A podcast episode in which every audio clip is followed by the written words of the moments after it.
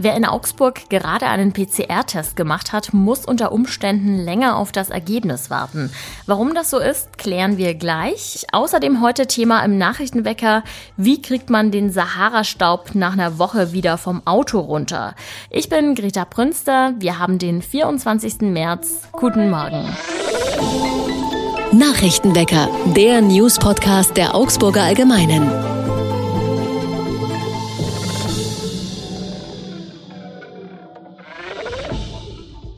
Mehr als 230.000 ukrainische Geflüchtete sind seit Kriegsbeginn bereits nach Deutschland gekommen, viele von ihnen auch nach Augsburg. Und natürlich haben die Menschen versucht, auch ihre Haustiere vor dem Krieg in Sicherheit zu bringen. Das stellt die Unterkünfte jetzt vor große Herausforderungen. Der Tierschutzverein Augsburg hat darauf reagiert und ein umfassendes Angebot zusammengestellt. Sie bieten Termine für kostenlose Untersuchungen an. Außerdem kann Futter und Spielzeug für die Tiere abgeholt werden. Wie viele Tiere genau zusammen mit den Geflüchteten nach Augsburg gekommen sind, das lässt sich nicht erheben.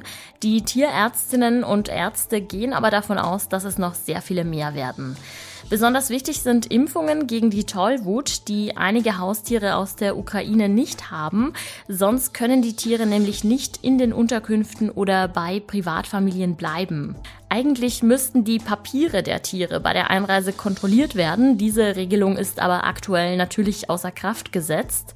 Außerdem leiden viele Tiere unter dem Stress der Reise und müssen deshalb medizinisch versorgt werden.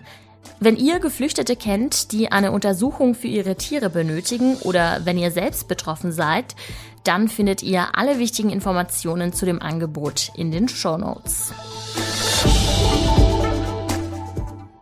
In Augsburg gibt es ein Laborproblem. Deshalb verzögert sich nicht nur die tagesaktuelle Erfassung und Meldung der Corona-Inzidenzzahlen, sondern auch die Ergebnisse von PCR-Tests. Laut Gesundheitsamt geht es um das Labor Diagnostikum. Dort werden die Tests der Augsburger Testzentren ausgewertet. Warum es in dem Labor derzeit zu Verzögerungen kommt, das ist der Stadt nicht bekannt. Auf Anfrage der Augsburger Allgemeinen war kein zuständiger Mitarbeiter zu erreichen. Täglich werden in dem Labor rund 800 Tests ausgewertet. Für alle, die gerade auf ihr Ergebnis warten, heißt es also leider noch ein wenig Geduld haben.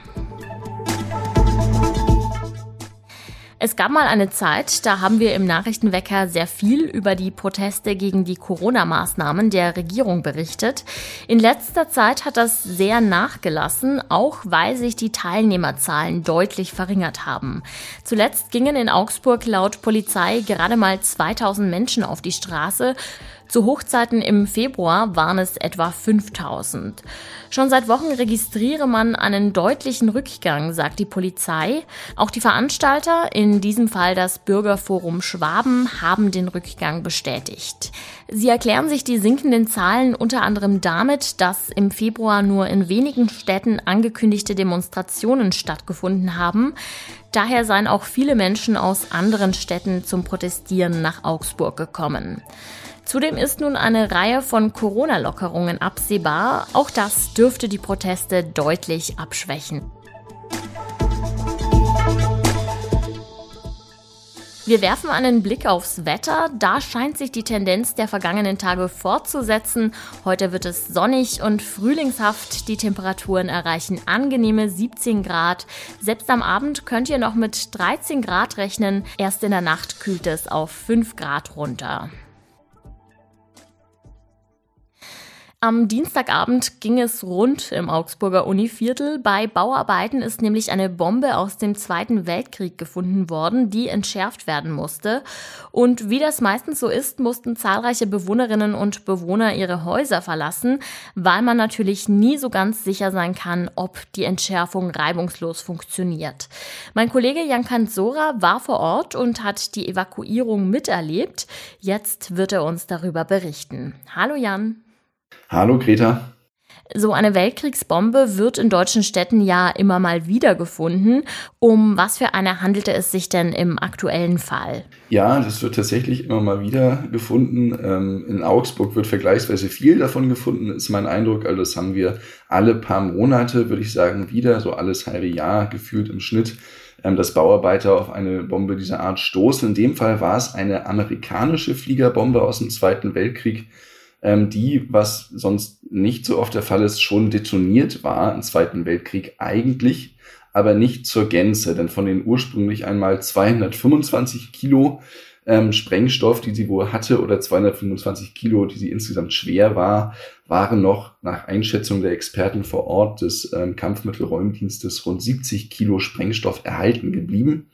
Und deswegen konnte man äh, diese Bombe natürlich nicht einfach ignorieren, wenn da Bauarbeiter drauf stoßen, sondern musste sie, wie du schon gesagt hast, entschärfen.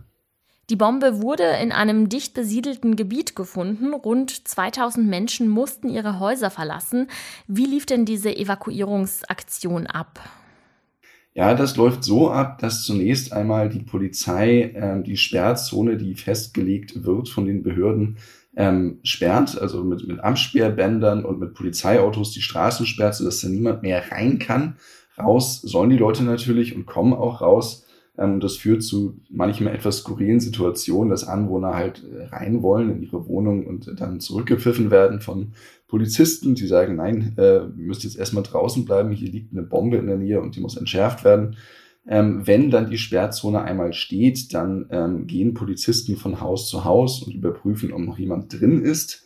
Die Feuerwehr fährt mit Lautsprecherwagen umher und macht Durchsagen, dass äh, die Wohnungen evakuiert werden müssen. In dem Fall hat sie sogar mehrsprachig gemacht. Da ist der Hintergrund, dass im Univiertel relativ viele Menschen wohnen, die Wurzeln in der früheren Sowjetunion haben oder in Ländern der früheren Sowjetunion ähm, und die man auf russischer Sprache ganz gut zu erreichen versucht hat seitens der Behörden.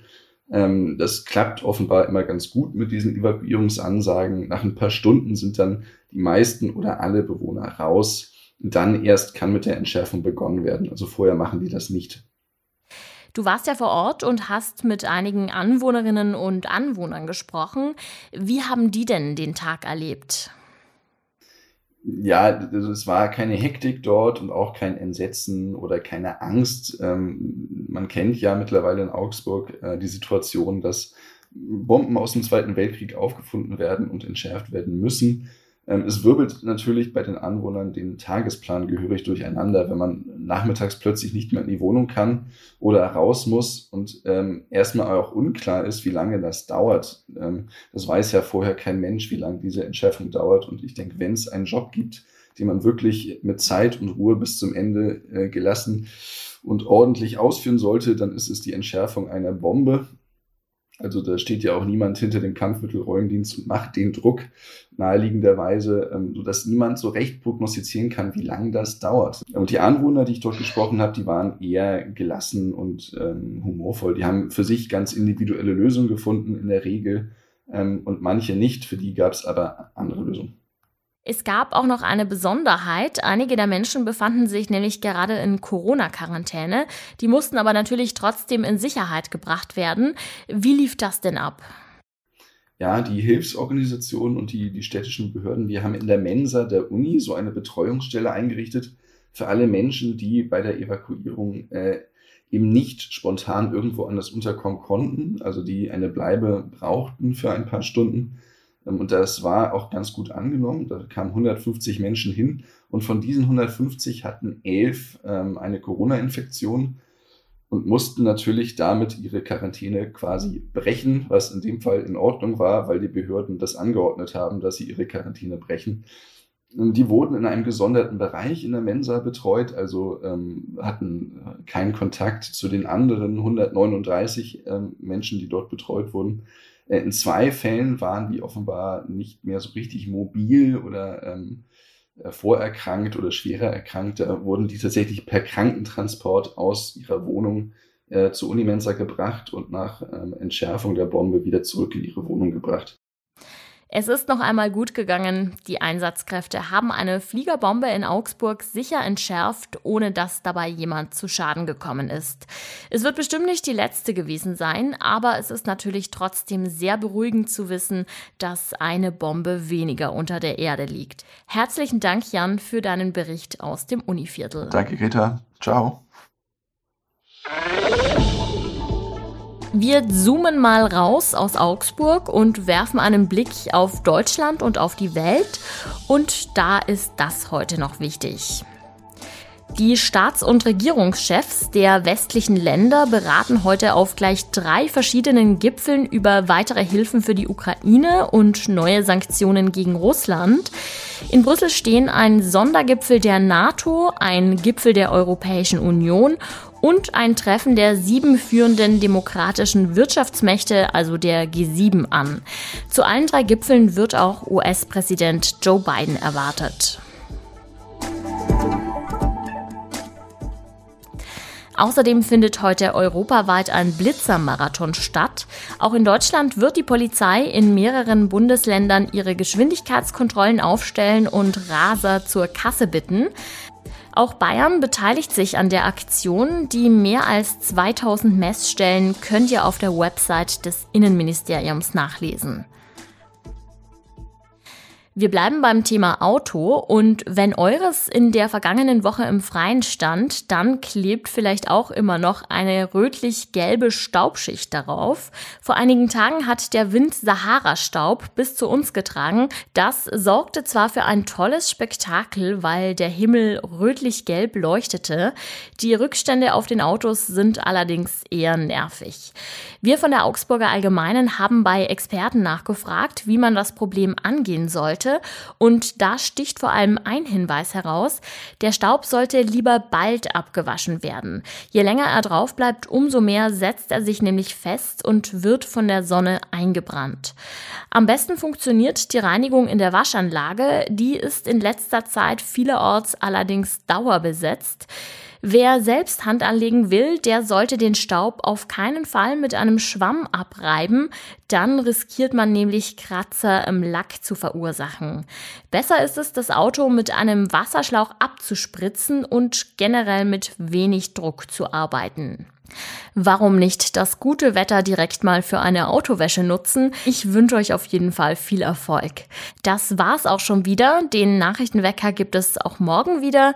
Dann stehe ich auch wieder für euch vor dem Mikro und ich freue mich natürlich, wenn ihr wieder reinhört. Mein Name ist Greta Prünster. Ich sag ciao. Macht's gut. Nachrichtenwecker ist ein Podcast der Augsburger Allgemeinen.